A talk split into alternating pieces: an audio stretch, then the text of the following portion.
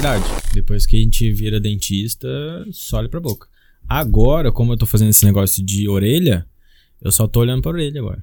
Uhum. É assim, instintivo, que a partir do momento que você começa a fazer uma coisa, você vai direto naquilo ali. Mas antes você não olhava a orelha. Não, só dente. Só dente. Mas é porque agora eu tô focado nisso, entendeu? É o foco, você tem que colocar o foco ali. Bora, pessoal! Tô muito feliz aqui.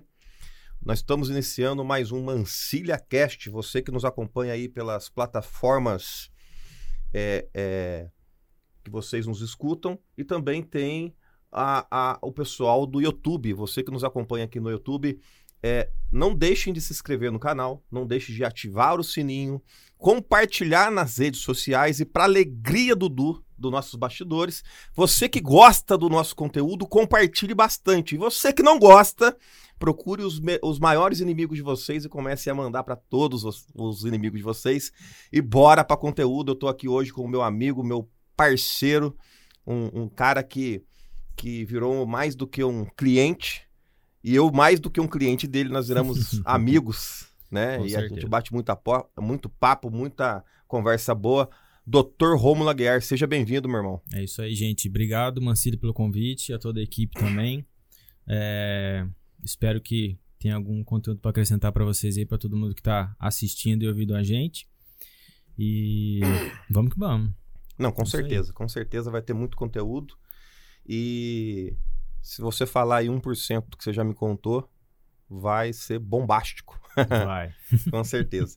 é, Dr. Rômulo, para quem não conhece você, dá um resumão rápido aí de cinco minutinhos aí do que que quem, é o Rômulo? Onde nasceu? Da onde veio? Quem é seu pai? É, o que que você, qual que é a história profissional sua? Então, é, eu sou nascido em Caçapava, aqui no interior de São Paulo, Vale do Paraíba. Meu pai, ele é militar, aí rodou o Brasil inteiro. Aí fazem uns, vamos colocar aí uns 16 anos mais ou menos que a gente vol- voltou pra cá, pra região do Vale, mas eu já morei em São José, morei em Caçapava também. Aí, é, atualmente eu moro em São José, sou cirurgião dentista, é, atuo na, na área de estética, harmonização facial, estética dental também. Conheci o Brasil inteiro praticamente por conta do meu pai, né? Morei no Pantanal, morei no Rio Grande do Sul, morei... Seu pai, seu pai era militar. Meu pai, ele ainda é, na verdade. Ele é aposentado da reserva, mas ele ainda Atua. trabalha no, no quartel, sim. Porque a função dele era muito específica, aí pra esperar chegar alguém pra ocupar o espaço dele, resolveram, mesmo ele saindo pra reserva, chamar ele de volta pra poder continuar na, na função. Legal, E é legal. a vida dele também, né? Ele não Uhum. ficou um ano em casa, reformou a casa inteira e acabou o que tinha que fazer. E falou, nossa, vejo a hora de me chamar de volta pra poder trabalhar. Você, você hoje atua é, é, em quantas clínicas? Eu tenho a clínica aqui em São José, uma clínica em Caçapava. é, estou para atender em Taubaté também e em São Paulo. Legal, legal, Então- muito bom, muito bom. É, para quem não sabe, eu conheci o Dr. Rômulo há uns dois anos atrás, né? Isso é. Ele entrou em contato comigo falando para mim fazer uma reforma do consultório dele. Uhum. Na época eu falei, não, beleza, vamos, vamos. Maravilha, vamos, vamos fazer sim. Eu só preciso saber o que, que você quer. Aí ele falou, cara, semana que vem eu falo com você. Aí seis meses depois ele entrou em contato. Eu tive que fazer o planejamento, estudar, Foi super pontual. porque não era uma reforma, né? É, era uma construção dentro de um, a de um clínica, prédio, é. né?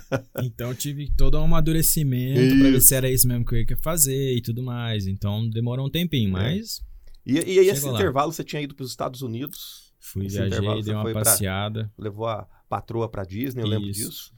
Prometi pra ela que ia pedir ela no noivado lá, né? Na Disney. Aí Ah. não tem como voltar atrás, né? Aí tem que cumprir. Pai do céu, É. você vê que diferença de nível, né? Tem gente que pede noivado em cima de um jegue. Tem gente que pede noivado. Também tem valor. Tem Também valor, tem lógico. valor. Mas é aquele negócio, é o sonho, né? É É o lógico. sonho. Então a gente vai falar aqui um pouco de sonho também. É o Lógico. sonho. É. É o sonho da, vamos dizer assim, que mulher que não quer, né? Se pedir noivado na Disney, né? Castelo da Cinderela, aquelas coisas todas. Então, É- é, é o lógico. sonho. É lógico. Então, lógico que pra mim também se tornou um sonho, né? Lógico que a Uhum. gente tem que viver isso aí junto. Mas é, foi muito bom. Bacana pra caramba. Não, imagino. E aí, depois desses seis meses, é, o Dr. Romulo entrou em contato. Ó, Mancílio, eu tô aqui com um projeto em mãos, Uhum. Bem E- pequeno, e bem pequeno, pouca coisa. pouca coisa. e a gente mandou ver na clínica. clínica ficou top, top, top, coisa linda. Toda vez que eu vou lá, elogio. É. a vista, né? Nem a, se fala. A vista é espetacular. E ficou uma clínica maravilhosa. Para quem não conhece essa clínica é, e quer visitar e, e, entrar em contato com o Dr. Romulo, ela fica na Avenida Cassiano Ricardo, número 319. 319, sala 2008. Exatamente. Ah, eu lembro Ó, ainda. hein? Ah, Isso aí. sala 2008, no Pátio das Américas. É, um, é o edifício Pátio das Américas. Isso. E tá lindo demais ali. Eu tenho certeza que qualquer pessoa que ficar nas mãos do Dr. Rômulo ali vai ser muito bem atendido. Mas, doutor, você, você fez aqui uma, uma breve resumo aqui da, da, da sua vida aqui pra gente. Sim. E eu queria entrar aqui para introduzir o nosso assunto nos dados importantes que eu anotei aqui, o cara, e incomoda a minha mente. Hum. O que que te incomoda? Incomoda a minha mente. Vamos Vamos, lá. lá. É, eu passei dados aqui, eu fiz uma pesquisa rápida e- e- e breve. Uhum. tem alguma coisa que você faz de diferente. Por quê? Hum. Eu, eu, eu, eu tava fazendo uma pesquisa aqui, ó. Eu tô com ela aqui, inclusive. 280 mil cirurgiões de dentistas. Sim. Aí nos bastidores aqui, você falou pra mim que a cidade tá atrasado. Tá. Que hoje nós temos quantos? 300, se não me engano, 339 mil. 339 mil dentistas. Isso. Tá. Aí eu fiz, aí eu fui mais a fundo. Eu descobri que o Brasil é o país com o maior número de dentistas. É isso mesmo? É, no mundo. No mundo. Exatamente. O Brasil é o. Olha, olha, ó. Vamos viajar nesse assunto comigo aqui. O Brasil tem 335 mil dentistas, segundo os dados do Dr. Home. Sim. E, e o, o Brasil é o país com o maior número de dentistas. Eu vou aprofundar a pesquisa ainda mais. O segundo lugar é, tem quase metade. Uhum. Que eu acho que, se não me engano, é os Estados Unidos. Sim.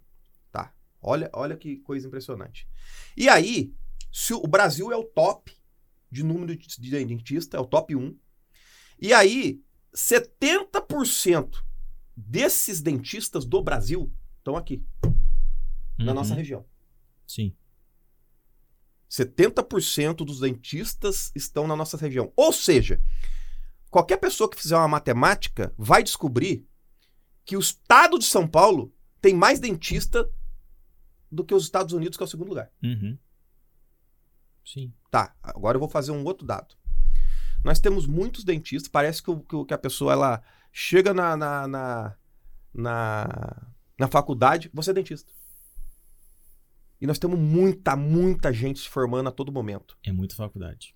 Então, nós, só na nossa região aqui, eu estou fazendo nosso segundo IBGA, é a região que mais tem faculdade, nós temos qua- 47 faculdades de odontologias funcionando. Uhum.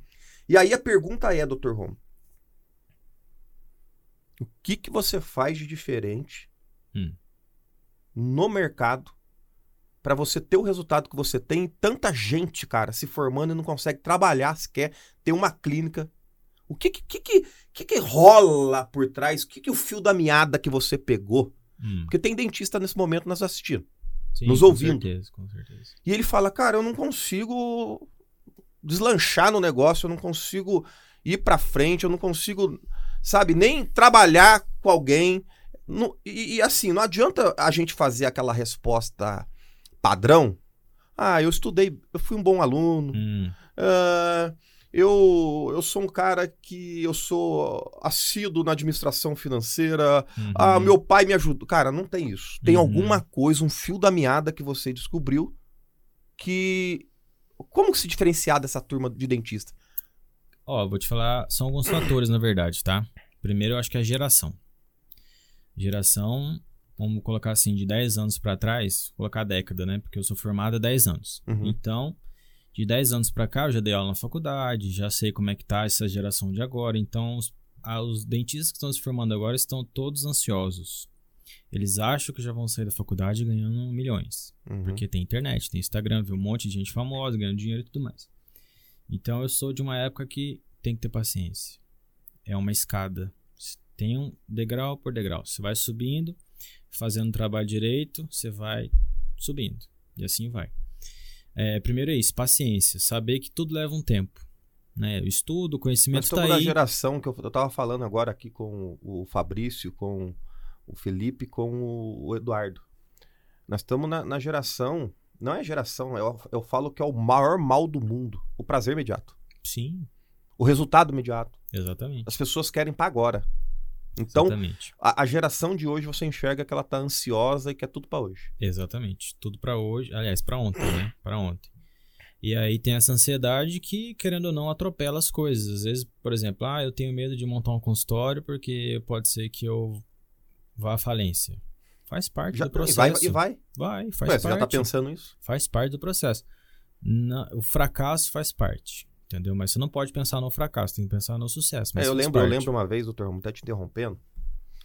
é, eu tava reformando a sua sala, eu não tinha ainda o escritório que eu tenho hoje aqui. Uhum. E eu não sei se você se lembra. Hum. É, a gente tava numa conversa, eu falei assim, nossa, doutor Romulo, eu tenho um sonho de trabalhar numa vista dessa. Uhum. E você falou, olha pra vista. É, ué. Põe ela na sua mente, você vai viver isso. Não deu um ano. Mas é, mas é assim que funciona. Não deu um ano. Eu estava presenciando não só a vista, como a mesma vista. Eu vou te falar uma, vou te contar uma história.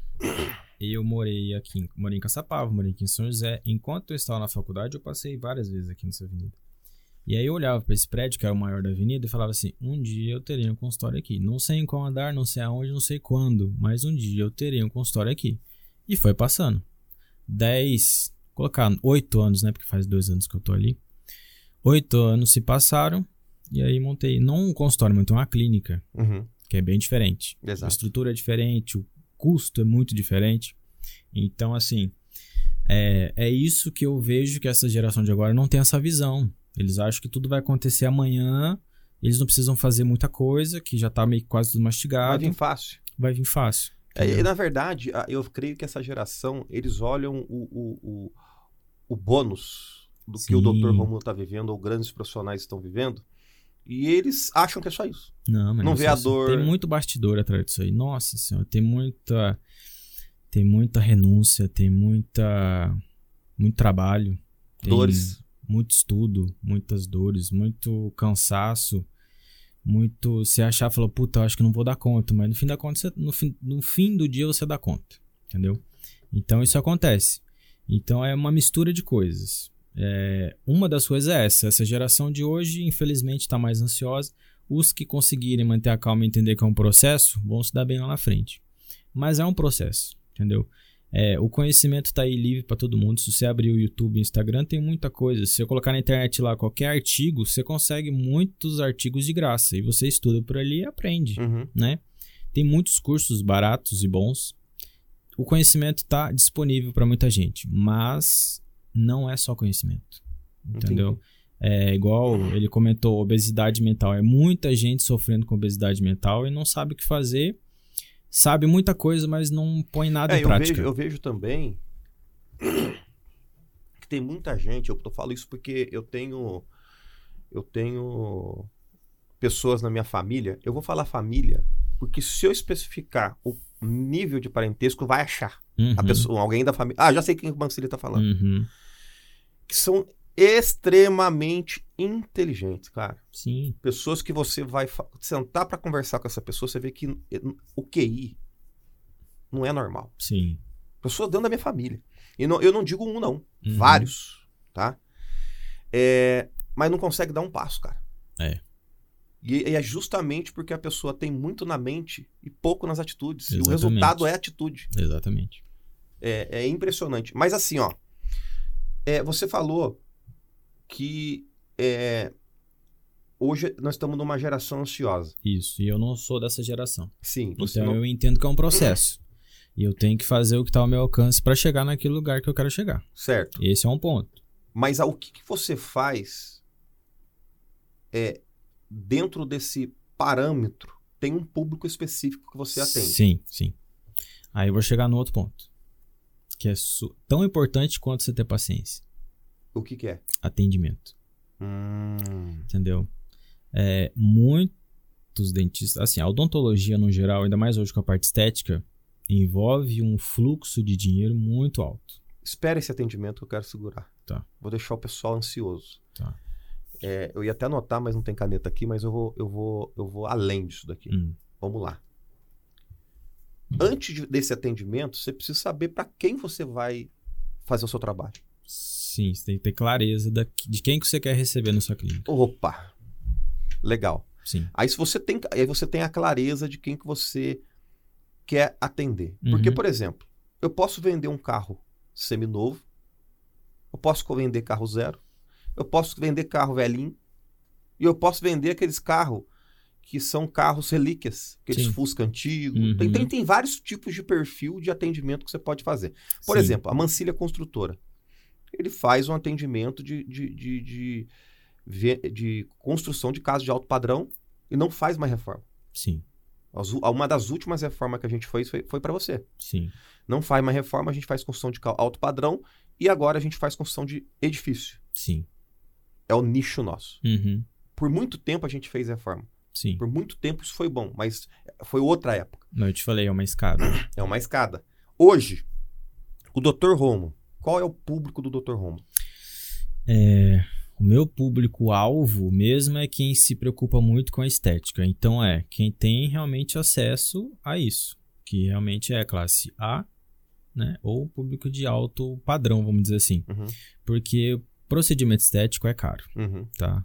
É, então, e não envolve só um procedimento, é um planejamento. E aí acaba ficando o custo mais elevado. Então, o meu foco é eu atendo assim pessoas de vários níveis, né, sociais, financeiros, mas o foco de atendimento mesmo da clínica é um, um- quem busca Um um, tratamento de excelência, Tá. entendeu? Aí você tem, então, o público definido. Isso. Se você for o melhor dentista do mundo, sem Uhum. esse atendimento que você vai falar agora, Não adianta nada. não adianta nada? Não. E que é esse atendimento? O atendimento é um protocolo de atendimento, vamos dizer assim. Tá? É, primeira coisa, entender a dor do paciente, o que, que ele está procurando, o que, que ele quer resolver. Né? E aí, de acordo com aquilo que ele te passa, de acordo com a, vamos dizer assim, a consulta né, de avaliação, você vai e destrincha aquilo ali e fala, ó, eu consigo resolver isso aqui para você e é assim, assim, assim, assim. É, as formas e os materiais, os equipamentos que você tem na sua mão para poder resolver aquele problema. Que isso aí faz, isso aí na verdade é um diferencial também. Então, o atendimento ele são vários protocolos. Primeiro é entender a dor do paciente, o que, que ele busca, né? o que, que ele quer resolver.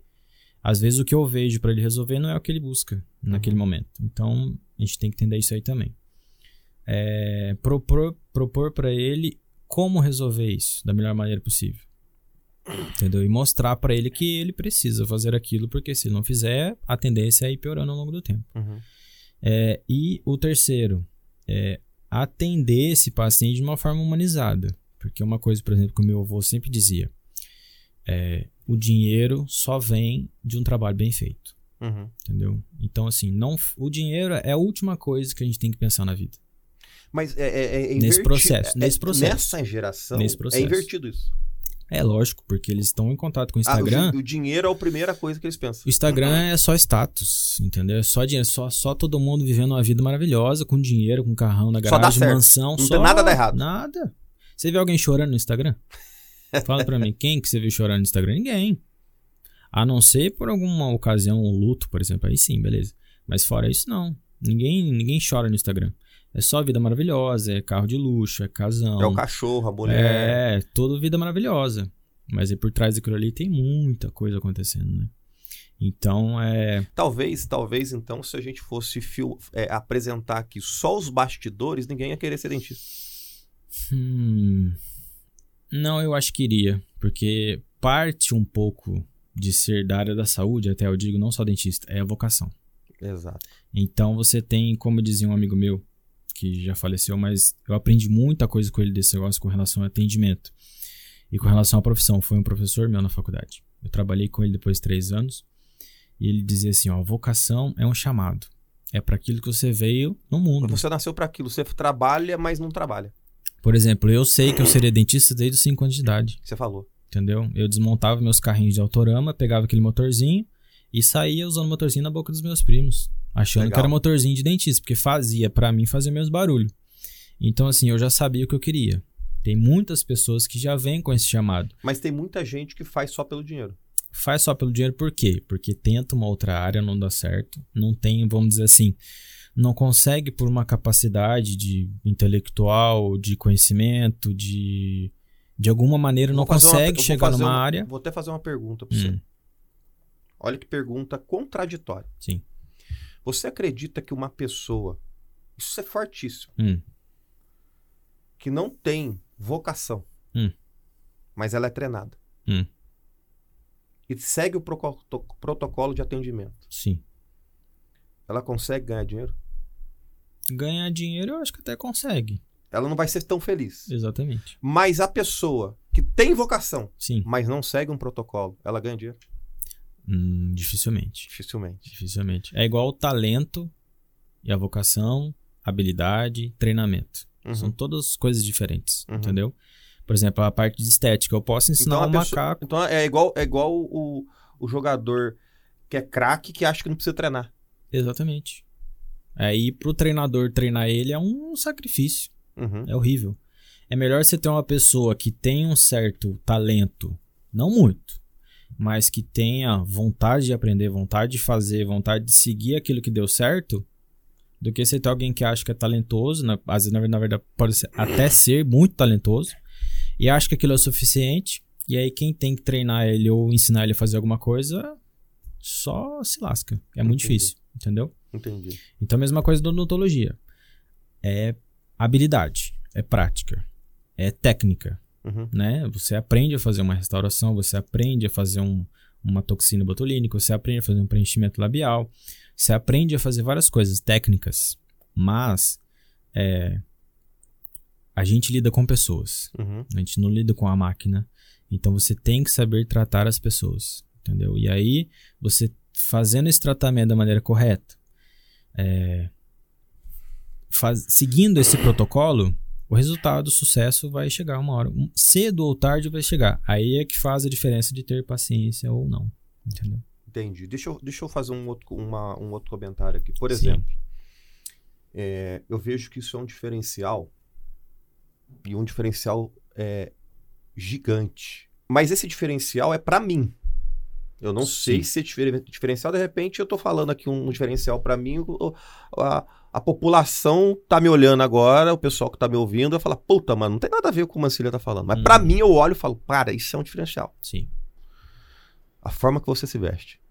Hum, é, isso aí também influencia. Isso faz parte do atendimento. tudo, né, cara? A primeira coisa que o paciente, antes de te conhecer, ele te vê. Enquanto você tá indo em direção a ele, ele tá te vendo, ele não tá te ouvindo. Então, antes de você falar um bom dia, boa tarde, boa noite, ele tá te vendo. Então, é Uhum. importante você se apresentar bem, Uhum, entendeu? Se você se apresenta bem, já causa uma primeira boa impressão, exato. entendeu? Aí, se você toma cuidado com aquilo que você veste, com o jaleco que você usa, com eh, os detalhes da clínica, as coisas, todos esses detalhes, todos os pacientes, todas as pessoas olham, entendeu? Então isso aí faz diferença. Faz com que, nossa, olha, ele tem um cuidado, ele tem. é, ele se preocupa com isso. Então eu quero fazer uma restauração. Então com certeza ele vai se preocupar em fazer a melhor restauração possível. Entendeu? Ele vai se atentar aos detalhes. Não é só colocar uma massinha, colocar Então, isso, isso é uma coisa que faz parte do seu atendimento e você pensa nisso. Sim. É um caso pensado, eu tô dizendo. Tudo. Tudo é um caso pensado. Tudo. Porque eu quero que, ó, uma coisa. A palavra-chave hoje, pra mim, de odontologia é experiência. Como tudo em qualquer área, eu acredito. Você vai no restaurante, você quer ter uma boa experiência. Você quer comer. Às vezes a comida não é tão, tão boa, mas puto, o restaurante é gostoso, é um clima agradável, uma música gostosa. Então, assim, a experiência de, vo de você estar ali Ameniza. é tudo muito bom. Entendeu? Aí, às vezes, um temperinho numa uma, uma comida que você não gostou tanto. Passa, era, passa direto. passou, outro dia você vem e come outra coisa. Mas a gente sempre busca, como profissional, como um dono de restaurante, sempre busca ter a experiência melhor em todos os aspectos. Tanto que todo, toda consulta, depois que o paciente sai da clínica, ele avalia o atendimento dele. Entendeu? Como foi o seu atendimento hoje, de 0 a 10? Aí eu tenho como mensurar isso daí. Aquele paciente que foi na consulta e deu 10, maravilha. Aquele paciente que foi na consulta, deu 10 e falou um monte de coisa, melhor ainda. Agora, aquele paciente que foi na consulta e deu 6 e falou alguma outra coisa, na próxima vez que ele voltar, eu pergunto: vem cá, deixa eu te perguntar uma coisa. É, o que, que aconteceu? O que, que eu posso melhorar? O que, que é, teve de diferente para você que não foi agradável que eu posso melhorar? Entendeu? Então, hoje em dia a gente pode mensurar tudo. A gente só consegue controlar aquilo que a gente consegue mensurar. Aquilo que eu não sei o que acontece, não tem como você saber, entendeu? Uhum. Então, é, tudo isso faz parte do que? Do atendimento. A experiência. Ele me vê com jaleco de cor diferente já é uma experiência, porque tá todo mundo acostumado a jaleco branco. Quando você vê alguém de jaleco branco, já dá até um arrepio na espinha. Você fala, nossa, vai doer. Eu posso. Eu, eu não sei se eu posso, cara. Hum, o quê? Depende. Cara do céu. É que eu tenho um segredo seu aqui. Qual, qual segredo você fala? É um segredo que. que é subliminar. Hum, Aquela parede atrás da sua mesa, ela posso contar o motivo dela? Hum, pode, pode. Pode? Pode. Ela pode. po- posso falar dela? Pode, pode falar. Conta pra gente por que que você pediu Hum. que a gente colocasse cores quentes no, no escritório inteiro e no fundo da sua parede a gente colocasse ela como barras de ouro. Porque isso aí, é, vamos dizer assim. é, isso tudo envolve experiência. O nome da clínica é ligado a isso, então é Golden. Uhum. né? A experiência que eu quero que o paciente tenha quando ele entre na minha clínica é que o tratamento dele seja de ouro. É uma coisa assim, uma experiência maravilhosa. Então, todos os os detalhes, a cor da maçaneta que puxa, a cor, é, todos os detalhes principais são nesse tom. Exato. Então eu quero que toda vez que ele olhe alguma coisa nesse sentido, ele lembre, puta, olha, eu fui na clínica, gostei, eu acho que eu vou voltar lá. Então, assim, eu quero que esse tom, essa cor, esse jeito fique na cabeça dele como uma boa experiência. E você concorda comigo que quando você fala o valor e você falou que o custo é alto, Sim, é meramente um preço que você passou. é preço. Acabou. É preço. Porque o valor é, é muito maior do que aquele preço. Sim, exatamente. Aquilo que eu consigo entregar para ele.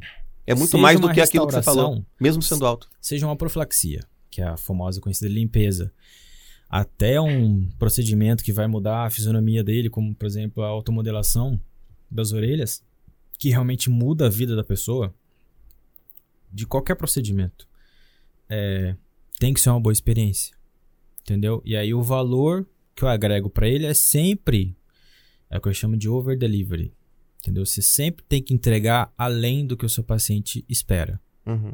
Então, o que eu entrego para ele é muito mais do que ele espera. E o preço, às vezes, realmente pode ser alto, porque o procedimento tem um valor, né, um custo, vamos dizer assim.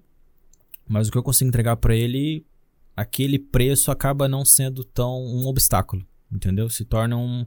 "Olha, Eu vou dar uma organizada na minha finança e a gente volta a se falar.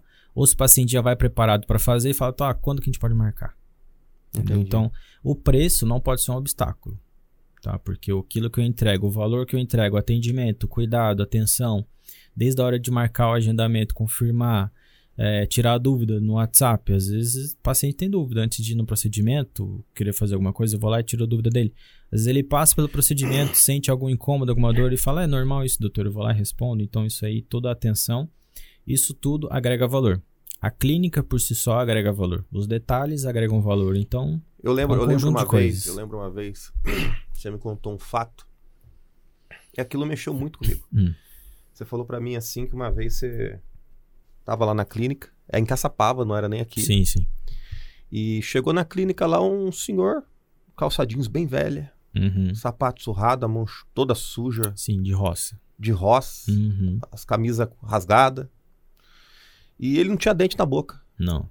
E aí ele você deu o atendimento pra ele é, que você daria pro cara mais rico do mundo. Uhum. E você de- depois, depois que você atendeu ele, você pôs ele na mesa, na parte final, pra passar os valores. Sim, sim. E por um momento eu lembro que você falou: "Puta, Mancília, mas eu tenho que fazer o atendimento correto, eu vou passar o valor real". Uhum. E você falou: "Ó, se for porcelana é isso, se for prata é isso, se for ouro, dente de ouro, eu vou pa- é isso". Uhum. Caramba. Eu achei o de ouro barato. Uhum. E ele fez com você de ouro. Fez de ouro. Como que foi essa história, cara? Cara, isso aí foi muito louco, porque assim, todos, igual eu te falei, tudo é atendimento, né? Então, todos os pacientes, pra mim, todos os pacientes são sempre os primeiros pacientes do dia. Independente se é o primeiro da manhã às 8 ou se é o último das 8 da noite, não Uhum. importa. Então todo paciente é o primeiro paciente. Então eu atendo sempre o mesmo entusiasmo, sempre a mesma coisa, sempre a mesma conversa. Então é, atendi ele numa boa, fiz todo o exame clínico tudo mais, conversei com ele pra caramba e tal. Aí chegou na hora de passar o valor, eu falei, nossa, é um tratamento custo alto, né? É um custo caro. Eu falei, será que eu. É muito de julgamento isso aí também, sabe? É muito de, de, Uhum. de tato, na verdade. É, e um, um dos problemas até da odontologia é essa, de você se colocar, às vezes, na posição do paciente e até financeiramente achar que ele não tem condição de fazer o tratamento que você propõe para ele. Então, o que, que eu pensei? Falei, olha, eu vou passar o valor justo, normal do tratamento, vou dar as opções para ele, ele vai escolher dentro daquilo que ele pode. E às vezes o que ele não puder, ele vai me dizer e eu vou ajudar ele da melhor maneira possível, né? Lógico, a gente vai. quer sempre ajudar e fazer o tratamento, lógico. Aí passei as três opções, ele olhou a primeira, que é a porcelana, que é excelente. Falou, hum, tá. Já queria fazer, né? Aí eu dei a opção de ouro que ele tinha comentado pra mim, que ele queria ter uns dentes de ouro. Que ele viu um cigano uma vez na vida dele, e ele achou legal e achou que isso aí era legal. Só que ele não tinha noção do preço. Aí eu passei pra ele. Ele olhou assim e falou: Nossa, é, se comparar os dois, eu acho que eu vou fazer o de ouro então. E como é que ele pagou? Aí eu falei assim: não, tudo bem, se quiser a gente parcela, sem problema nenhum. Aí ele falou assim: ah, pode ser em duas vezes? Eu falei: pode. Tá. Hoje eu posso passar primeiro no débito? Eu falei: pode. Falei: meu Deus do céu. Pensei comigo, né, na minha cabeça. Falei: cara, não é possível. Não é possível. O cara tirou o cartãozão black do, da carteira, colocou na maquininha, colocou a senha lá, passou. Então tá bom, quando a gente começa? Falei: amanhã. Aí no outro dia eu já marquei pra ele pra começar. Ele era construtor de asfalto, você falou que fazia, fazia, Ele fazia era roda. dono de uma empresa de engenharia que presta serviço para Ambev. Ah, Todos tá. aqueles silos, aquelas coisas lá da Ambev que colocam material e tudo mais, ele era dono de uma empresa que fazia isso. Só que Ah, no dia que ele foi na consulta, ele tinha acabado de sair da de uma das fazendas dele. Uma das. E aí, tanto que um dos dentes de ouro eu fiz de uma. Acho que é jazida de ouro que fala? uhum, de dele. uma fazenda dele. Ele tirou, extraiu o ouro de lá, levou. Aí eu mandei pro laboratório, derreteram o ouro e fizeram um dente pra ele. É absurdo. Tem coisas que, tipo, se a gente. É isso que eu falo, por isso que o atendimento faz parte, entendeu? Se a gente julgar as pessoas de acordo com o que a gente vê, a gente. Assim. É, ou cobra muito caro ou cobra muito barato. No questão de preço, entendeu? Aí eu acho que isso aí tem que levar em consideração. Eu sempre falo isso, né? Uma coisa que eu aprendi isso daí lá atrás. É o valor, o preço que você vai passar para o cliente não tem a ver com o que você pensa. Sim, sim. Nunca Tem a ver com o que ele pensa. Nunca tem. Por isso que eu parei e pensei. Falei, não, não vou fazer isso. É, e a medida de dinheiro ela é tão impressionante que se você tiver uma medida de valor acima do seu cliente, dependendo da situação, o cliente ele sobe essa, essa medida de valor de entendimento dele só para pagar o, o preço do valor do seu trabalho. Exatamente. Isso é, isso é impactante. É, mas é, tem que ser assim mesmo. Então, isso é uma das coisas que a gente vai aprendendo ao longo da vida, lógico, né? Então, é, esse caso em específico marcou pra mim, porque hoje em dia, hoje em dia não, né? Desde o início, eu sempre tratei todos os pacientes da mesma maneira. Desde a faxineira, que eu já atendi convênio também, então atendia desde a faxineira até o gerente da empresa. Eu atendia todos da mesma maneira. Mas esse dia em específico foi uma conversa né, com ele ali, de uma forma muito simples, muito direta ali. E aí, é, às vezes naquela vontade de ajudar a pessoa a, a arrumar os dentes e tudo mais, aí eu me coloquei um pouco no lugar dele, achando que ele não teria condição e me surpreendi. Né? Top, e top. ele virou um amigo meu também, que ele foi para Minas Gerais, arrumou a fazenda dele lá, voltou, eu fiz mais alguns procedimentos para ele, vai levar a esposa, enfim, vai levar a família toda. Top. Top, top demais. Bora pro intervalo então.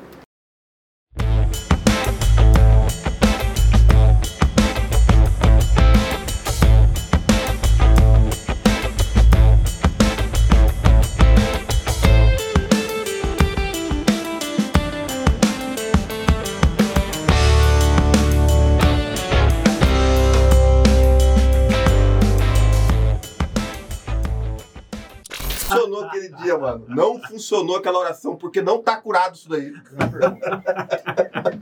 ah, mano, eu falei, não, não acredito na história. Bem, meu amigo, é, Dr. Romo, Sim. responde uma coisa pra mim aqui.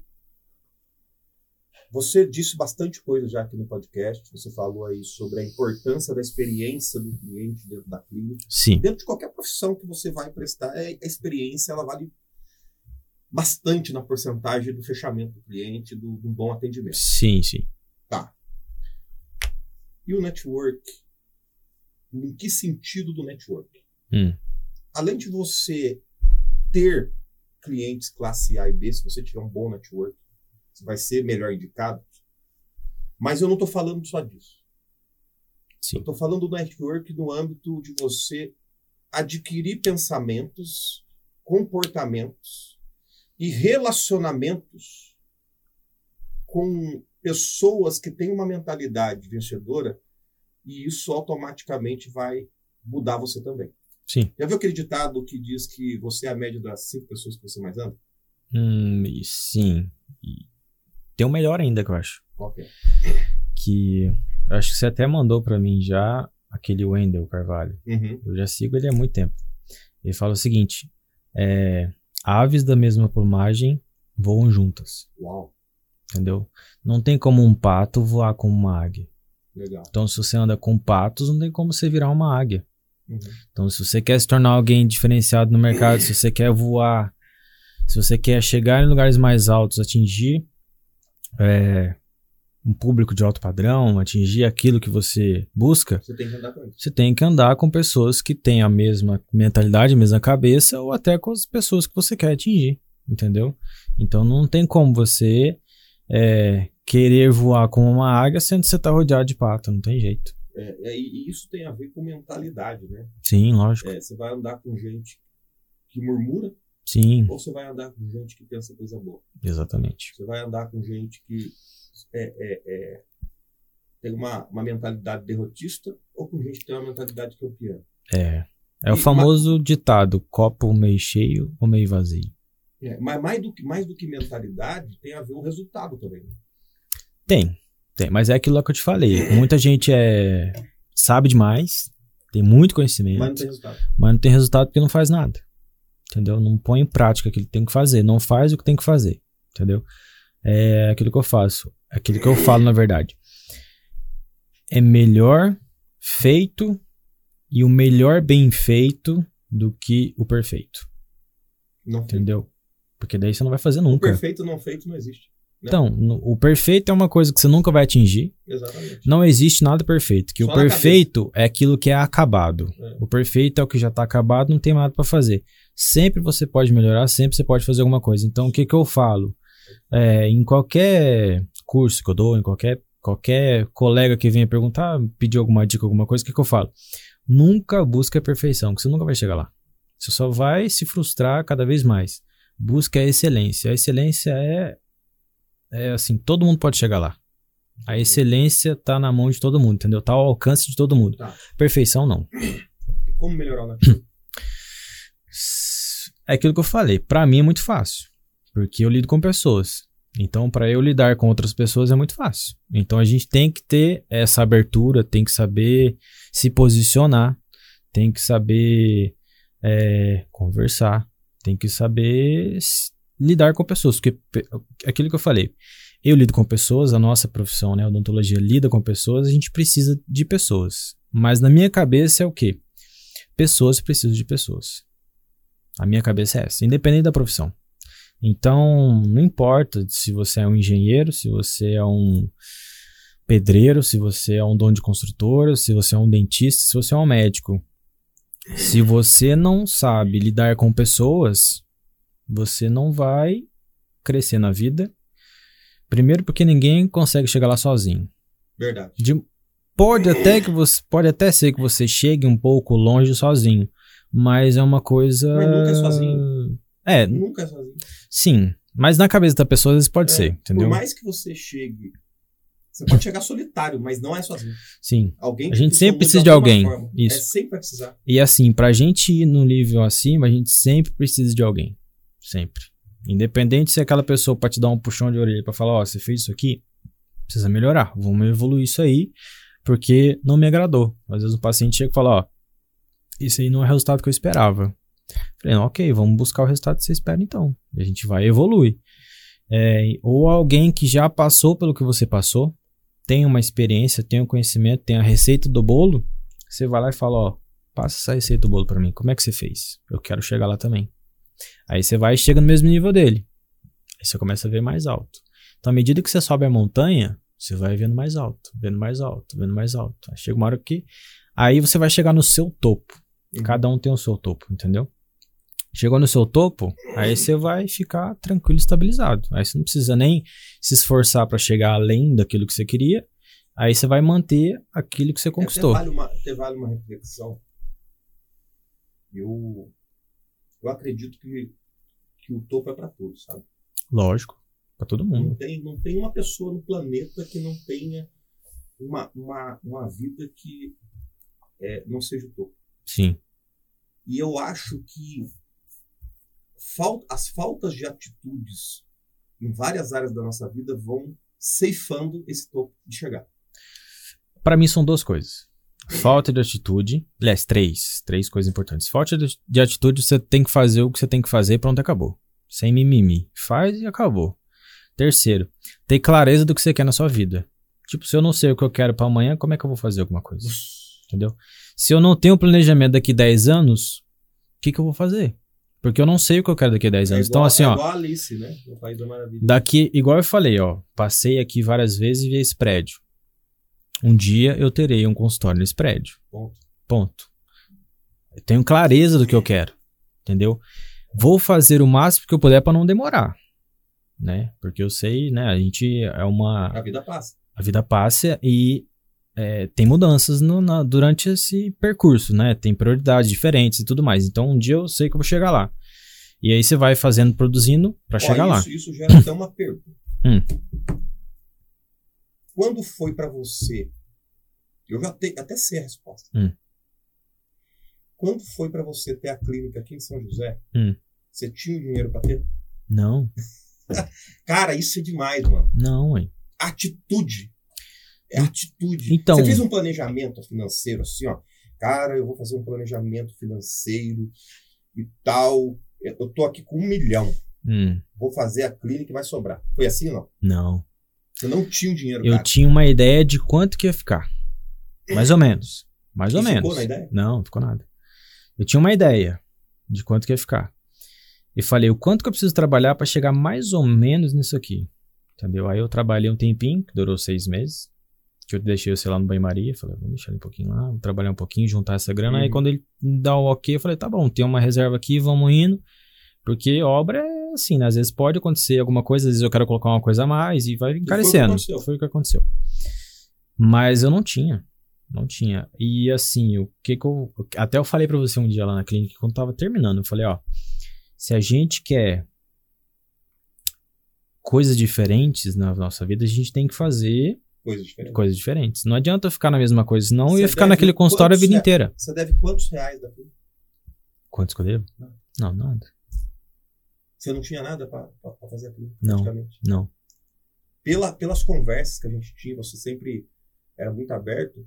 Eu acho que era o quê? Uns 15% do valor? 20%? Não, é, mais ou menos isso. Mas o que que eu tinha? Eu tinha o plano na minha cabeça. Eu tinha o que eu queria, a clareza do que eu queria na minha cabeça. E eu tinha mais ou menos uma estratégia de como conseguir ao longo do tempo para que aquilo se concretizasse. E você tinha, e você tinha medo? A todo momento a gente tem medo. Mas vai fazer. Todo momento. Só que o medo não pode ser uma coisa que te segure. Um fator decisivo. Não, ele tem que ser uma coisa que te deixa alerta. Não que te segure. Se ele te deixar alerta, você, você olha pro negócio e fala, ó, eu acho que se eu fizer um pouco diferente, é, não vai dar problema. Mas se eu fizer desse jeito, vai dar problema. Isso aí é medo. De você ficar nessa de tomar decisão não tomar. Mas o que, que eu pensei? Falar, ó, eu quero montar essa clínica, eu vou montar essa clínica, ponto final. O que, que eu tenho que fazer? É isso. Beleza, vou fazer isso, isso, isso, acabou. Decisão tomada, o medo tá ali para me deixar alerta, falar, ó, você precisa trabalhar um pouquinho mais, porque esse mês tem um tanto que você tem que acertar, porque você quis fazer mais coisa. E assim por diante. Então, o medo é uma coisa que tem que deixar você alerta, não te paralisar. Uhum. Entendeu? Porque o medo é constante, é o dia a dia. Sim, sim. O medo é uma coisa que tem que acompanhar a gente no dia a dia. Quem vive sem medo morre. Porque não tá atento. Uhum. Acha que vai viver a vida inteira, acha que é que vai conseguir passar por tudo, mas não passa. Uhum.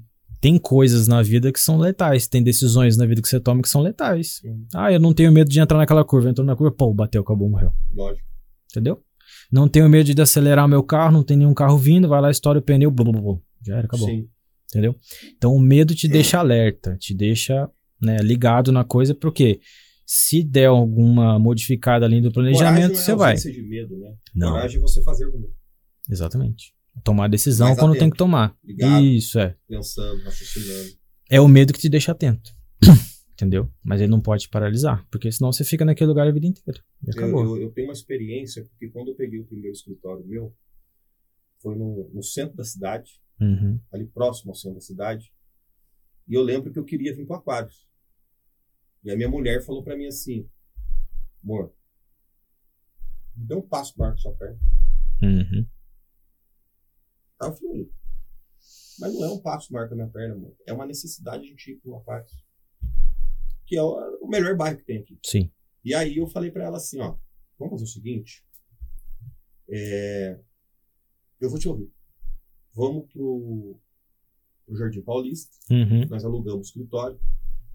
Quando eu pisei no escritório a primeira vez, assim, ó, com o pé direito, não, não é uma superstição pé direito, eu podia ter pisado com esquerdo e podia ter, ca- entrado caindo. Pra mim é Uhum. diferente. Sim, É só uma forma de explicar. sim. Quando eu pisei dentro do escritório, eu falei assim, eu entro pra sair, Uhum. mas um lugar melhor. Sim, é. Isso daqui não vai me suportar. Isso daqui não vai me aguentar. Isso daqui é pequeno demais para mim. Eu sempre falava isso todo dia. Meu irmão tá aqui na- no meu escritório hoje fazendo aqui uma manutenção do computador e ele é testemunha ocular disso. Sim. Falei, eu tô entrando aqui para sair porque isso daqui é muito pequeno para mim. Uhum.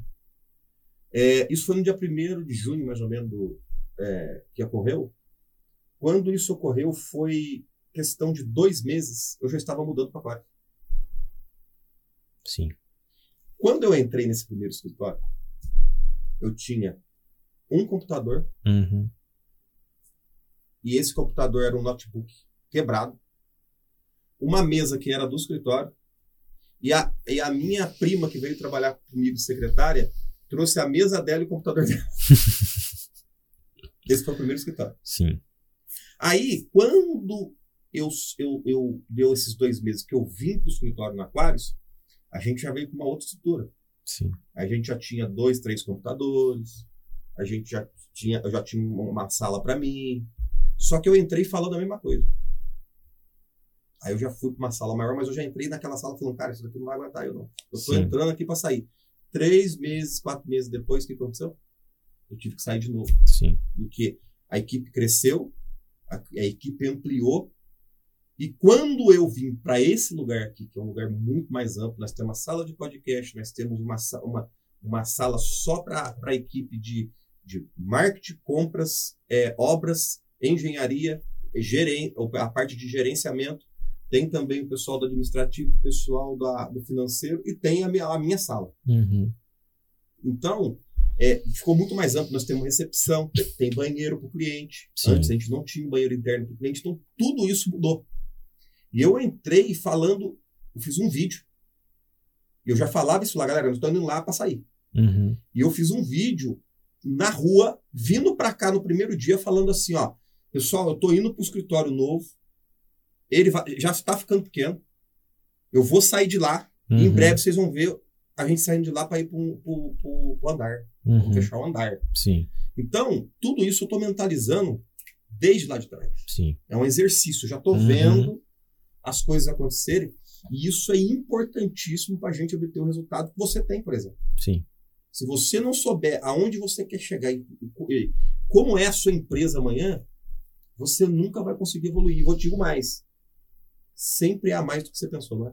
Sempre. Nossa senhora. Super. A gente faz um planejamento, quando se chega no fim do mês, a gente fala, nossa senhora, da onde que dei isso tudo? Uhum. Fala assim, nossa, caramba. batem, né, É, cara? O louco? Não é possível. Tinha planejado tal coisa, mas o louco, foi tudo isso mesmo. Então, assim, é. Lógico que é fruto, né, de trabalho, essas Lógico, coisas e tudo lógico. mais, né? Não tem como, mas assim, é aquilo que eu te falo, tudo, igual você perguntou da clínica, tudo foi planejado. Tudo, foi Tudo. pensado. Tudo foi pensado e hoje ainda tudo é pensado. Quando eu vou fazer alguma campanha no Facebook, Instagram, alguma coisa, vou fazer uma postagem, tudo é pensado. Entendeu? Tudo tem que ser assim. Por quê? Porque primeiro o paciente vai ver aquilo ali, o futuro cliente, alguma coisa assim, vai ver aquilo ali. Até um profissional, colega meu que quer fazer um curso comigo, vai ver aquilo e vai falar assim: olha, ele falou uma coisa que ninguém fala. Olha, ele tocou no assunto que ninguém toca. Olha, ele deu uma dica, falou alguma coisa que ninguém fala. Ou ele faz alguma coisa que ninguém faz. Entendeu? Você conhece o Kaiser, né? Conheço. O Kaiser fala, ele fala uma frase. É a primeira vez, a primeira pessoa que eu ouvi falar isso foi ele, depois eu escutei outras pessoas falando. Ele fala Uhum. assim: futuramente vai existir dois tipos de empresa. A, a, a empresa na internet Sim. e a quebrada, a falida. Uhum. Você acredita nisso? Não, não para todos os ramos. Não. Mas eu digo assim, é, pra você, pra você entender, não Hum. que a- vai ter um dentista que vai atender na- pela internet. Sim, sim. Não. Mas você acha que o marketing futuro não passa pela rede social? Ó, vou te falar Pela uma internet. frase. Vou te falar, falar uma frase. Quem não é visto não é lembrado. Uhum. Como é que você quer ser visto na era digital, sendo que você não tem um site, não tem uma página no Instagram, não tem uma página no Facebook? Uhum. Como que você quer atingir?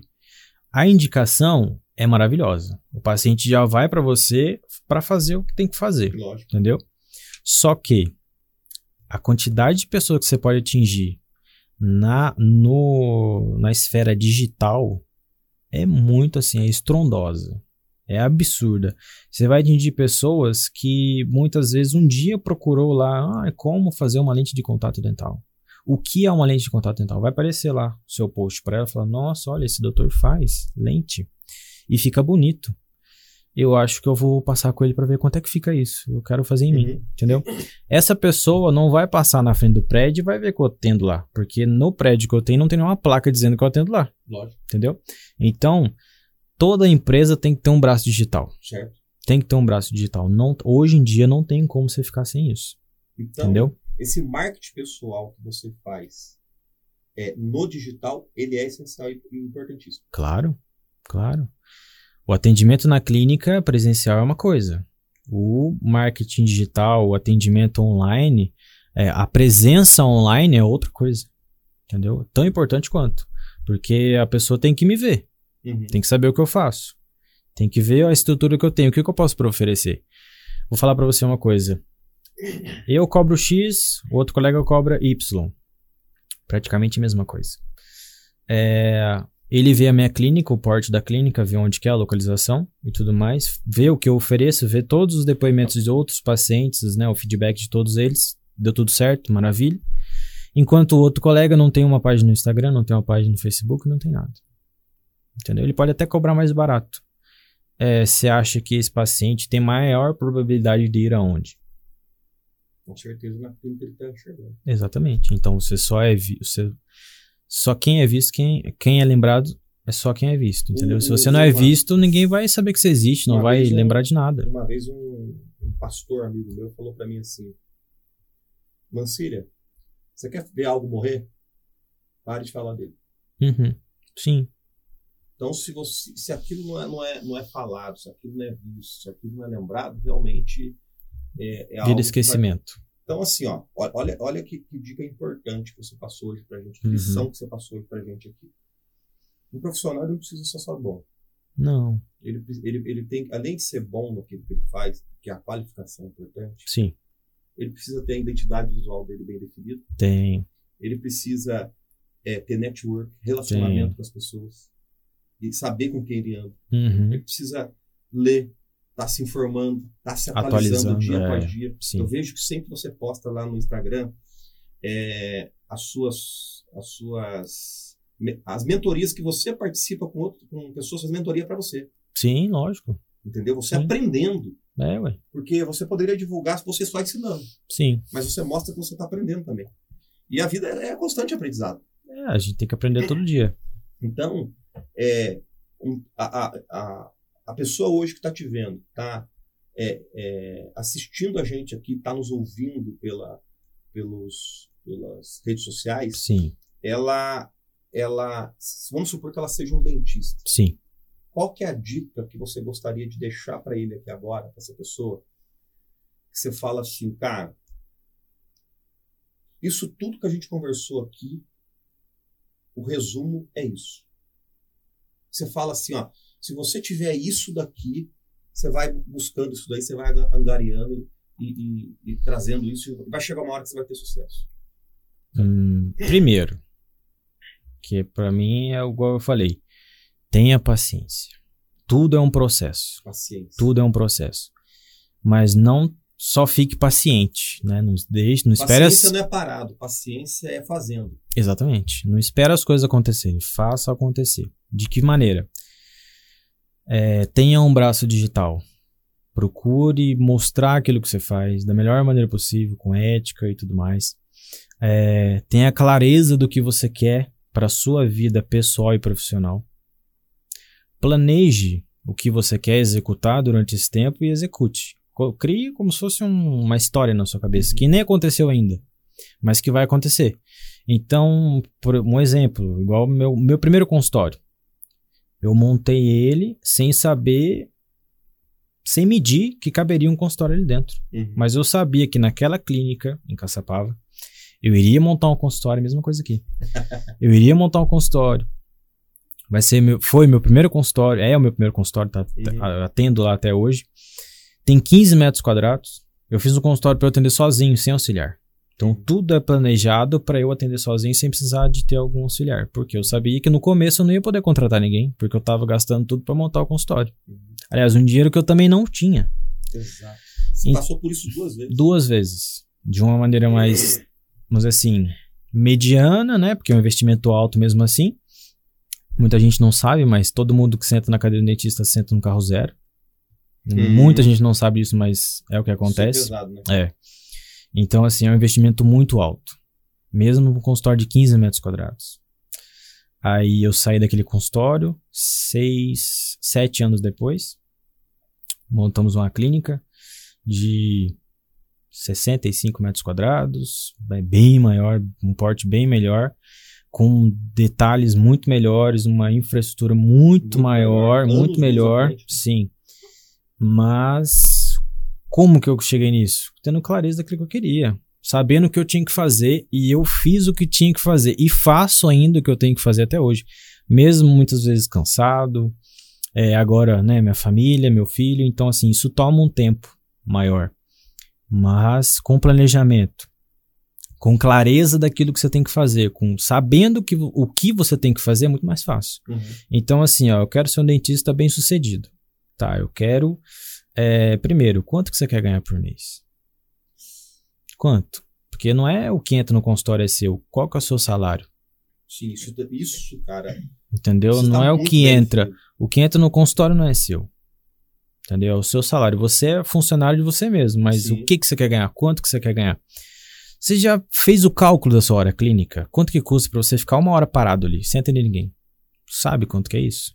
Entendeu?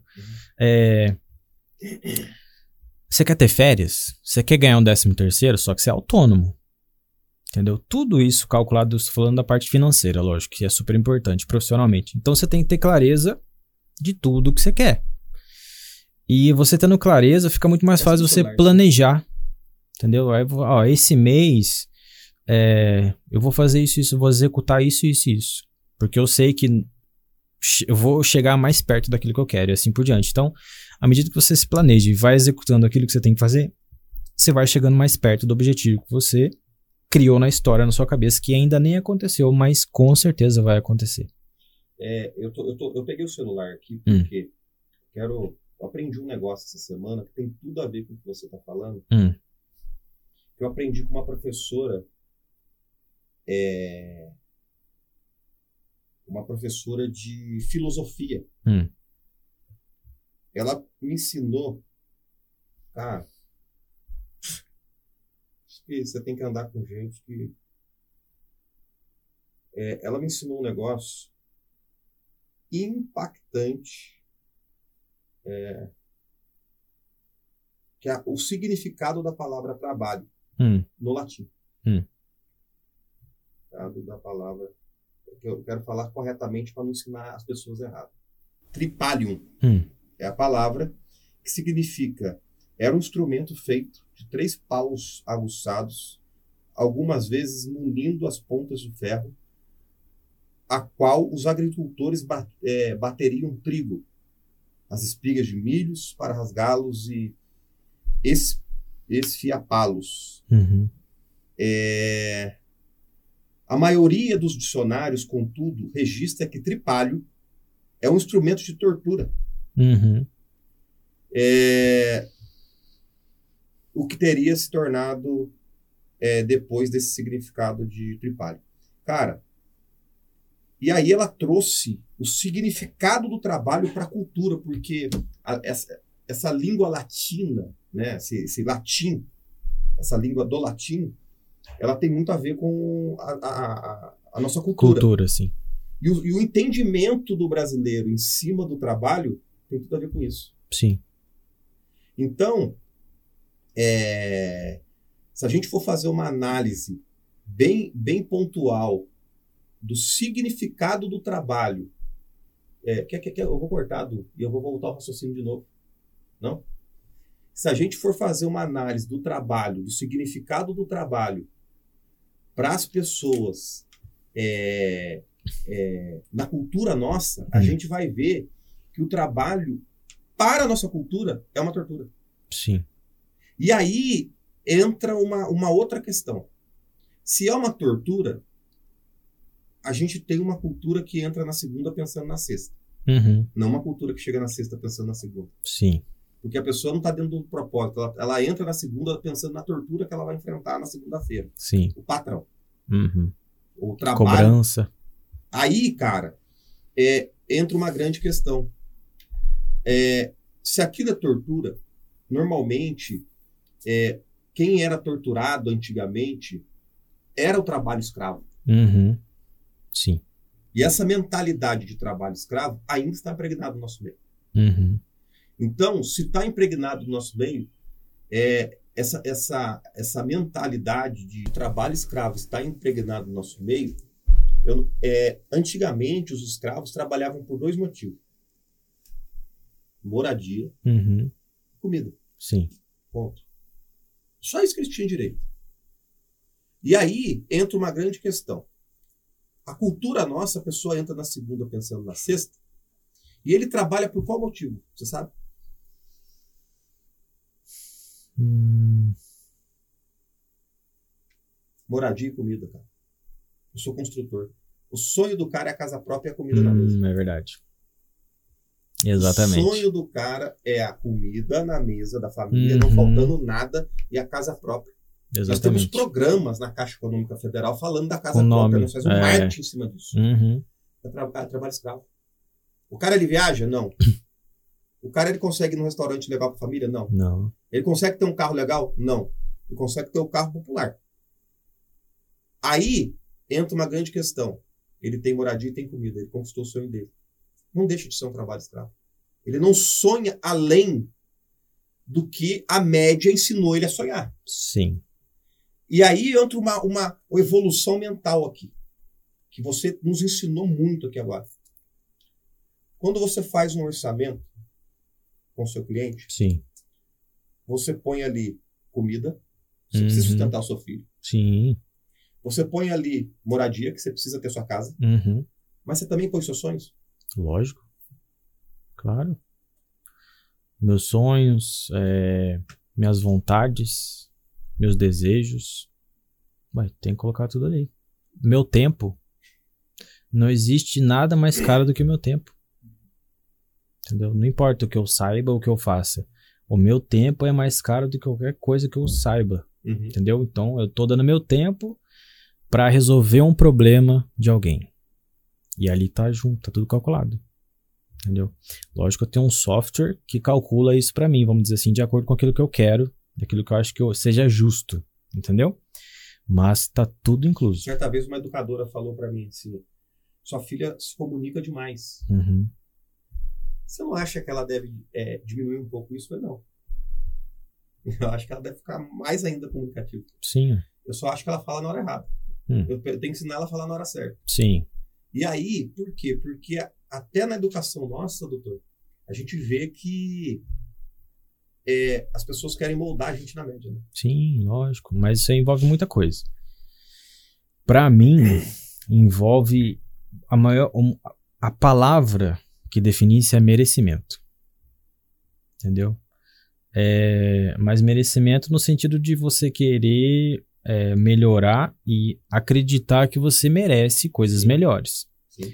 Não só, ah, eu quero 10 mil por mês porque eu mereço. Não, não é só isso. Entendeu? Eu, quando eu ganhar 10 mil por mês, eu ganho porque eu mereço. Aí sim. Entendeu? Uhum, Eu vou num restaurante bom porque eu mereço. uhum. Entendeu? Eu estou no lugar que eu estou porque eu mereço. Você produziu esse resultado na sua vida. Exatamente. Às vezes a gente vai em algum lugar muito top, muito chique e fica meio incomodado. A gente fala, nossa, mas ó, parece que tá todo mundo me olhando. Parece que não é pra eu estar aqui. Isso é nível de merecimento. Uhum? Eu acho que o meu nível de merecimento não tá na mesma altura do lugar que eu tô. uhum. Das pessoas que estão junto comigo aqui. Mas cada um tá vivendo a sua Mas vida. isso também pode ser uma crença limitante, não pode? Porque às vezes a pessoa ela merece. Às vezes a pessoa ela, ela realmente pode estar ali, Sim, mas ela, ela acha que ela não pode porque ela tem algum complexo, alguma algum bloqueio. Isso, aí é uma- achar que não pode. Aí é uma crença, isso, É é uma uma crença crença. Sim, mas a crença sempre vai estar atrelada ao nível de merecimento. Por exemplo, é, um carro. Eu. Pra mim, eu penso o seguinte: se eu quero ter um carro, eu tenho que começar a viver aquilo ali. Uhum. Por que, que, a, pessoa, que a pessoa quer ter um carro, por exemplo, ah, eu quero ter um Gol, mas eu não tenho condição de comprar um Gol? Por que você não vai na agência e faz um test drive? Uhum. Vive aquilo ali, pra você Uau. criar o seu nível de merecimento pra chegar no Gol e comprar o Gol. É, cara. né? Muita gente não compra porque, nossa, eu acho que é muito caro. Eu nem vou na concessionária Vou ver o carro. de helicóptero pra começar Vai. a já mentalizar o meu meio de locomoção pro meu trabalho. Eu vou te falar uma coisa. É. Um exemplo. Você pagar uma diária no hotel de dois mil reais, você acha caro ou barato? Dependendo do hotel, da experiência, barato. Tá, mas aí pra viver a experiência, você acha que você merece ou você acha que você não Eu merece? mereço. Entendeu? Você tem que viver a experiência. Entendeu? Você- é quando o caboclo acha que ele não merece, ele não merece. Então, mas é uma crença limitante dele que alguém colocou na cabeça dele, a sociedade, alguma coisa que ele Cara, eu viveu. tenho uma experiência. Puta, mano. Eu não devia nem falar isso aqui porque o meu pai vai ver esse podcast. Uhum. eu não devia falar, mas eu vou falar. Porque hoje é uma ferida curada. Sim. Eu já curei essa ferida. Uhum. E já foi perdoado, digamos assim. E eu sei que meu pai fez isso não para o meu mal, né? Ele fez para achando que aquele momento aquilo era o correto. Sim. E hoje a gente se dá bem, não tem, não tem mais problema relacionado a esse assunto. Sim. Eu trabalhava, é, é, eu, eu desde pequenininho, meu pai queria que eu estudasse. Uhum. Disse, Vamos estudar, rapaz, vamos estudar. E ele, ele querendo que eu estudasse. E aí eu chegava com nota baixa, às vezes em casa, eu chegava é, num trabalho que eu não fiz, meu pai falava para mim assim, cara, você vai carregar a carroça no lugar do cavalo. Uhum. Você vai carregar, é isso que você está pedindo. A, a vida vai dar isso para você, carroça no lugar do cavalo. Uhum. É isso que você quer.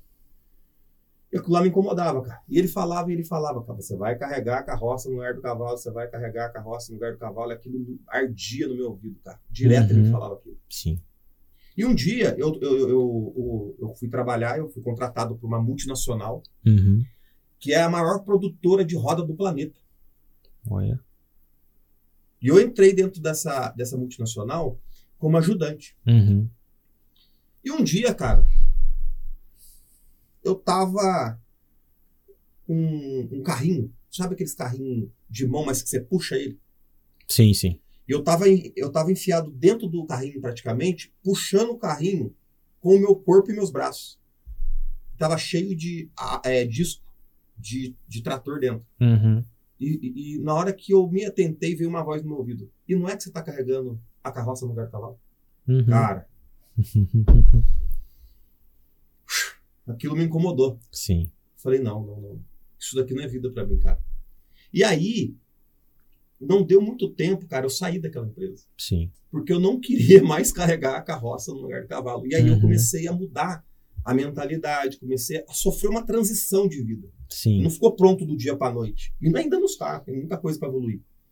Mas é, eu dei um basta num tipo de pensamento que eu tinha que impregnou na minha mente e gerou uma crença limitante. Sim.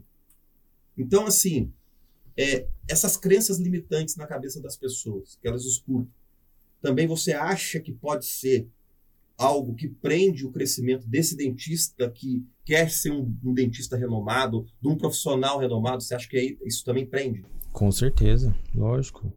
É, por exemplo, é, lógico que são, são gerações diferentes. Por exemplo, a geração do meu pai e da minha mãe foi que viveu aquela inflação astronômica, Collor pegou dinheiro de todo mundo, aquela coisa toda, aquela maluquice toda. Então, é, viveram numa época de muita instabilidade. Meu pai é militar, então ele buscou estabilidade. Funcionário federal. E aí, o que, que o pai quer pro filho? Sempre a melhor coisa. Pra ele acha. Estabilidade. Estabilidade. Ele quer a média para você. Não, na verdade não é a média. Ele quer o melhor que É que ele acredita. que ele é acredita. média. Mas é a média. ele quer o melhor para aquilo que ele acredita ser o melhor. Entendeu? Maravilhoso. Ponto. Maravilhoso. Tá ótimo. Só que eu sou dentista. Sou autônomo, vamos dizer assim. No começo foi, foi fácil ele. Não, eu vou contar uma história aqui. Quando eu fiz a faculdade, eu passei num concurso do Exército e passei no vestibular da faculdade. e aí eu tive que escolher. Ou eu vou pra carreira militar, tenho estabilidade, aquela coisa toda, vivo igual meu pai viveu e tudo mais, né? Que eu também vivi junto, só que não ficava no quartel. Ou eu vou pra faculdade e me torno aquilo que eu sempre achei que eu seria, sempre acreditei que eu seria. Aí eu tomei uma decisão. Foi a primeira decisão, assim, mais difícil que eu tomei na vida. E aí eu escolhi pra faculdade. E aí eu contei pro meu pai. Aí ele ficou um bom tempinho sem falar comigo. É, Nossa, porque ele ficou meio chateado. Por quê? Ele queria estabilidade pro filho dele. Que é o que o pai, o, o pai e a mãe sempre querem o melhor pro filho. Mas aquele melhor que eles acreditam ser o melhor. É, mas, Mas- uma hora que o homem precisa. Só a gente sabe o que é É melhor melhor. pra gente. Exatamente. cara. Só a gente sabe. Então, assim, eu vou fazer aquilo que eu acho que é melhor pra mim. Bom. Entendeu? Se hoje eu estou aonde eu estou, foi porque lá atrás eu fiz a escolha que foi melhor pra mim. Cara, isso é Entendeu? fatal, cara. Entendeu? É, é assim que tem que ser. Então eu tomei uma decisão, uma puta decisão difícil. Pra, pra mim foi muito Não, e difícil. fora que, que filhos que fazem a vontade para seguir a profissão do pai são filhos frustrados. Né? Sim. Aí faz lá, estuda, faz a faculdade, entrega o diploma pro pai e vai viver de outra coisa. Entendeu? Ó, isso aqui que você queria, toma, agora eu vou viver a vida que eu quero. Só que nisso ele perdeu 5, 6, 7 anos da vida dele. Perdeu em termos porque a gente sempre aprende e ganha alguma coisa, mas assim, poderia ser algum tempo que ele pudesse, poderia se dedicar àquilo que ele realmente queria, o que ele realmente nasceu para fazer. Então foi isso que eu escolhi. Falei, ó, vou ser dentista, vou fazer o melhor que eu posso, vou me diferenciar e vou fazer você, é, enfim, eu quero me tornar alguém, entendeu? Quero chegar onde eu quero chegar, quero ter as minhas coisas, os meus desejos, meus sonhos e tudo mais. E fui passo a passo, degrau a degrau, e fui chegando até. E ainda nem cheguei ainda onde eu quero chegar. Então, assim, tô no processo. Então, é, então eles viveram numa época de muita instabilidade e eles queriam a estabilidade. Então, a minha profissão é odontologia, eu sou autônomo. Então, não existe profissão mais instável do que autônomo. No mês você ganha X, no outro mês você ganha Y, no outro mês você ganha Z, que é um pode ser um lucro astronômico, e no mês seguinte só pagou as contas. Entendeu? É assim, é instável. Mas o que? Aí você se destacando no mercado, se diferenciando, você começa a ter uma certa estabilidade e vai progredindo. É, eu sigo um dentista que hoje ele dá aula nos Estados Unidos, na faculdade de Nova York e tudo mais.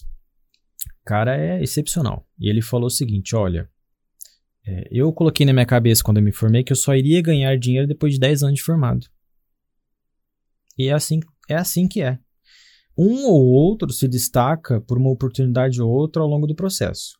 Isso é normal, como em qualquer carreira. Você vê aí pessoas se formando super novo, já é enfim, agora um advogado que eu vi agora de Harvard, se formou em Harvard, é brasileiro, foi o mais jovem a se formar, a fazer a prova lá de advocacia da, dos Estados Unidos. O cara é excepcional, mas ele é uma exceção, Uhum. entendeu?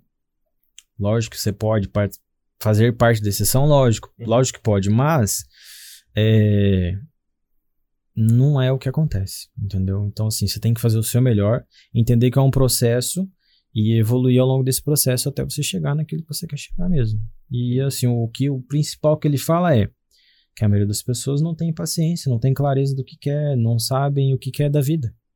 Não sabem o que quer da vida profissional, não sabem onde quer chegar profissionalmente e nem pessoalmente.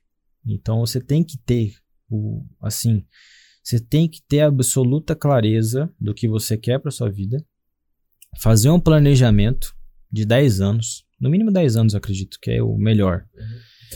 E ao longo desse processo executar aquilo que está ao seu alcance naquele momento. Muitas coisas nesse planejamento todo não estão no seu alcance hoje, intelectualmente, de conhecimento, de atitude, de Você vai estar preparado amanhã para isso. nem preparado você tá. É. Nem preparado. Muitas das decisões que você toma, você não tá preparado. Sim. Ninguém. Hum, Assim, 90% das decisões que eu tomei na minha carreira profissional, eu estava preparado de conhecimento. Mas, assim, de preparado de realmente, né, pode vir que tá tranquilo, não. Então, é à medida que você vai fazendo, você aprende. À medida que você vai fazendo, você aprende. Aí você vai evoluindo. Então, você nunca vai estar 100% preparado para nada. Se você esperar isso acontecer, você nunca vai fazer nada. Top. Entendeu? Nunca vai fazer nada. Você nunca vai tomar uma decisão. Você nunca vai gravar um vídeo para você falar para as pessoas o que, que você faz. Para dizer o que, que você fez hoje. De procedimento que você fez, um exemplo da, da odontologia. Você nunca vai tomar atitude para fazer alguma coisa, esperando estar preparado, porque você nunca vai estar preparado. Faça, depois você vai ficando preparado. Vai se preparando. Né? Ao Vai longo do processo. preparando. Ao longo do processo. frase. Faça se preparando. Isso. Ao longo do processo você vai evoluindo. Entendeu? Faz parte. É isso aí. E assim vai. Até chegar onde você quer. E muitas vezes, onde, quando você chegar onde você quer, não é ainda onde você quer. Sempre você vai conseguir ver além do topo da montanha. Entendeu? Às vezes você estabiliza e fica. Aí é decisão de cada um. Tudo é decisão. Ou você para ali e fala: Não, acho que eu consigo um pouquinho mais. Vou fazer mais um pouco. E vai. Assim vai. Legal, Sempre você consegue fazer um pouco mais. legal. Né? Quem fica no lugar é aquele que entrega o básico e tá bom e acabou e não se importa. Sempre você consegue entregar algo além, sempre você consegue fazer algo a mais. E quem se diferencia é quem consegue e tem a clareza, de novo vou falar isso, a clareza de saber que consegue fazer isso e pode fazer isso. Né? E muitas vezes deve fazer isso. Entendi. E pra gente encerrar, em cima desse raciocínio seu, a gente erra no percurso? Faz parte. Isso tem que acontecer. Não é necessário. A gente tem que sempre buscar o sucesso. Sempre. Mas erros, erros acontecem. E faz com que você aprenda. Uhum. Né? O importante é aprender com os erros e aproveitar o Melhor que sucesso. os erros dos outros. né? Muito melhor. Por isso que eu falo, aves da mesma plumagem voam juntas. Se você conhece alguém que teve sucesso na área que você quer e sabe uma receita de bolo, lógico que não vai servir para você 100%, Lógico. mas tem como você moldo- moldar isso para sua vida e chegar mais próximo do que você quer mais rápido? Faça. Meu, se já deu certo uma vez, pode ser que dê certo para você e ou facilite no seu percurso. Faça que é o melhor que assim, vai poupar tempo, vai poupar energia, vai poupar desgaste mental, vai poupar muita coisa. E você pode ser que você não chegue ainda onde você quer. Mas com certeza você vai ganhar muito no processo. Lógico, lógico, tem razão. Bom, gente, nós estamos encerrando. O pessoal que está nos ouvindo aí, eu agradeço a audiência, vamos falar assim, Sim, sim. a dedicação de vocês estarem nos ouvindo. O pessoal que está nos assistindo aí pelo, pelo YouTube aqui na câmera aqui, ó.